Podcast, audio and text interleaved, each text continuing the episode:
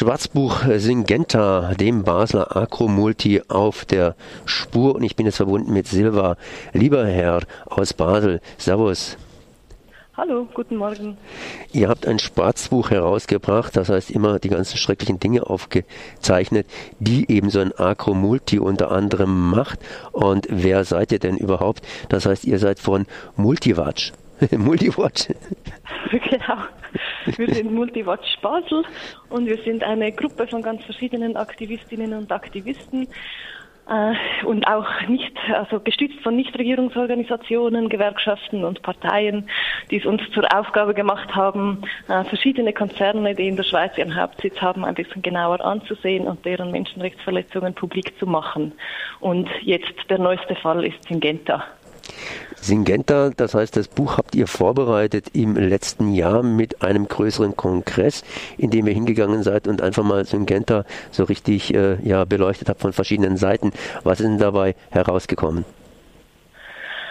Das war sehr spannend, der Kongress im letzten April. Da kamen ganz verschiedene Aktivistinnen und Aktivistinnen auch zusammen aus, dem, aus der ganzen Welt eigentlich. Und es war total gut für uns zu sehen, aus wie vielen verschiedenen Perspektiven, dass dieser Konzern kritisiert werden kann und auch kritisiert wird und wo es Widerstand gibt. Also da kam zum Beispiel eine Delegation aus Hawaii, wo Syngenta wie auch andere Agromultis ziemlich üble Versuche machen mit Pestiziden, worunter die Bevölkerung sehr leidet, äh, ja, und die sich dagegen wehrt. Der äh, Agromulti Syngenta gilt ja als äh, Zwilling des US-Konzerns Monsanto. Das heißt, äh, äh, wie ist überhaupt der Markt weltweit aufgeteilt? Ja, der, der Markt für die landwirtschaftliche Inputindustrie, also das heißt für Dünger, Pestizide und äh, Saatgut, ist sehr stark monopolisiert. Das sind sehr wenige Konzerne, die da das Sagen haben und den ganzen Gewinn einstreichen. Einerseits ist es äh, bei den Pestiziden ist es Syngenta an allererster Stelle. Wichtig sind aber auch noch äh, Bayer, BASF, ähm, DuPont, Pioneer. Und beim Saatgut, da ist äh, Monsanto stärker. Da ist Monsanto der, der erste und äh, Syngenta kommt erst an dritter Stelle. Aber auch da ist der Markt sehr stark äh, konsolidiert, sehr stark monopolisiert. Und das ist auch ein Problem dieser großen Agromultis. Ich nehme an, dass ein Akromulti eben Akromulti wird, indem er wächst, wächst, wächst. Und das heißt natürlich, dass da bestimmte Methoden angestrebt werden, um dieses Wachstum zu forcieren. Wie ist denn Syngenta so groß geworden, wie es bisher, ja, bisher ist? Ja, einerseits ist in dieser Branche und auch bei Syngenta ist es Praxis, dass man immer kleinere Unternehmen schluckt. Auch Syngenta macht das stark. Ein Beispiel kann ich vielleicht sagen, äh, ein neueres Beispiel aus 2013 aus Afrika, wo Syngenta einen äh, großen sambischen äh, Saatgutproduzenten oder Saatgutzüchter geschluckt hat. Und so wachsen diese Unternehmen immer weiter. Und in dieser Branche gibt es auch sehr viele dann Zusammenschlüsse oder Fusionen der ganz Großen. Eben im Moment liegt ja da die Offerte von Cem China auf dem Tisch, die gerne Syngenta übernehmen würde. Das heißt, und es gibt äh, ja, ja, mach ruhig weiter. Es gibt aber auch noch andere Strategien, die sie halt haben, um so groß zu werden und zu bleiben. Beispielsweise, dass sie immer stärker auf Patente setzen und auf ganz, ganz strenge Sortenschutzgesetze, die es halt den Großen immer einfacher machen, Monopolgewinne sichern, aber es den Kleinen fast unmöglich machen, in dieses Business einzusteigen oder darin zu bleiben. Äh, du hast gerade eben vorhin angedeutet, dass ein noch größerer äh, aus Fernost jetzt den kleinen aus der kleinen Schweiz äh, frisst. Äh, wie steht es denn damit? Syngenta soll selber geschluckt werden? Genau, Syngenta soll geschluckt werden. Ob das wirklich geschieht oder nicht, können wir auch noch nicht sagen. Es ist aber sehr wahrscheinlich. Syngenta hat ein sehr gutes Angebot auf dem Tisch von Cem China. Darüber muss jetzt entschieden werden. Man muss aber auch sehen, so eben, also klein ist Syngenta trotz allem nicht, auch wenn ähm, kleiner als Cem China. Und es ist natürlich, sie haben den Hauptsitz in der Schweiz, aber äh, es ist nicht eigentlich ein Schweizer Unternehmen, denn das Hauptkapital kommt aus den USA und ja, die, dieses, also die werden auch vor allem davon profitieren, wenn es zu diesem Merger kommt.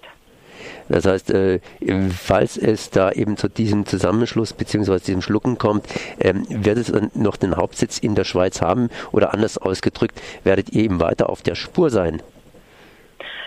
Die zweite Frage auf jeden Fall. Wir werden da dranbleiben. Wir sind auch schon in Kontakt mit Gruppen, Widerstandsgruppen aus China, die sich auch stark gegen, gegen diese Übernahme wehren, weil sie befürchten, dass dann äh, die giftigen Pestizide, hochtoxischen Pestizide, die Syngenta produziert, in China noch stärker angewendet, angewendet würden und ein Verbot in weitere Fernen rückt. Und deshalb haben wir uns mit ihnen in Verbindung gesetzt und versuchen uns da zusammenzuwehren. Sowieso, aber vor allem, wenn es zu dieser Fusion kommen sollte. Ähm, ihr seid aber nicht nur von dieser technischen Geschichte, das heißt von Saatgut beziehungsweise Patente, die Syngenta hier versucht zu erringen, um eben ihre Marktmonopolstellung zu halten, äh, ja, da seid ihr hinterher, sondern ihr seid auch bei Menschenrechtsnormen beziehungsweise entsprechende Verletzungen hinterher. Was macht denn Syngenta in dieser Richtung? Einerseits gibt es die Arbeitsrechtsverletzungen, von denen wir verschiedene gefunden haben. Vor allem aus Pakistan haben wir einen Fall äh, sehr genau beleuchtet, wo es um grundlegende Arbeitsrechte geht, nämlich dass die sogenannten Contract Workers, also Leute ohne festen Arbeitsvertrag, da arbeiten, aber da eigentlich lange arbeiten und ihnen werden grundlegende Arbeitsrechte, lange, langfristige Verträge äh, verwehrt und ihre Arbeitsbedingungen sind sehr übel. Und ihr Anführer, der wurde dann eigentlich entlassen, dem wurde gekündigt, als er sich da gewehrt hat. Das heißt auf jeden Fall genügend Material für ein Schwarzbuch Syngenta, dem Basler Akromulti auf der Spur. Und dieses Buch ist jetzt nach einem Jahr Vorbereitungszeit herausgekommen. Ich nehme an, dass die neuen Geschichten, wobei man da noch nichts Genaues weiß, mit China und dem Schlucken von China, äh, das heißt umgekehrt, dass eben Syngenta unter Umständen geschluckt wird, noch nicht da drin enthalten sind. Allerdings wird dieses Buch jetzt auch entsprechend vorgestellt.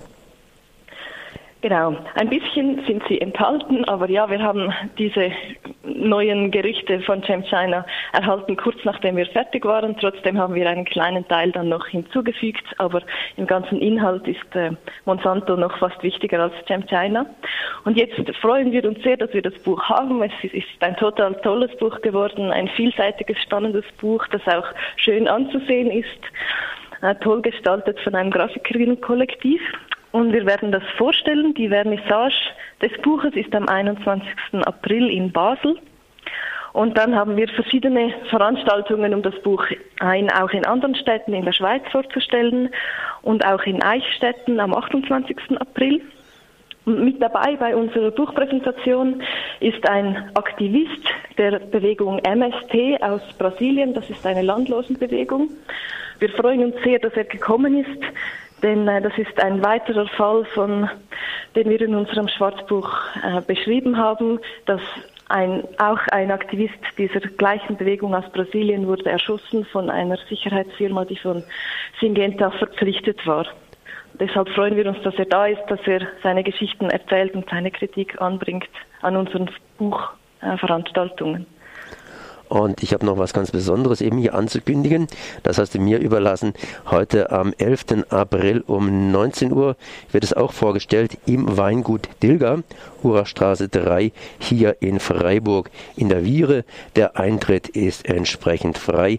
Ich wiederhole es nochmal ganz einfach. Heute am 11. April 2016 um 19 Uhr im Weingut Dilger, Urachstraße 3 in Freiburg, Viere. Eintritt frei. Okay, ich danke mal Silva, lieber Herr, für diese Informationen. Merci.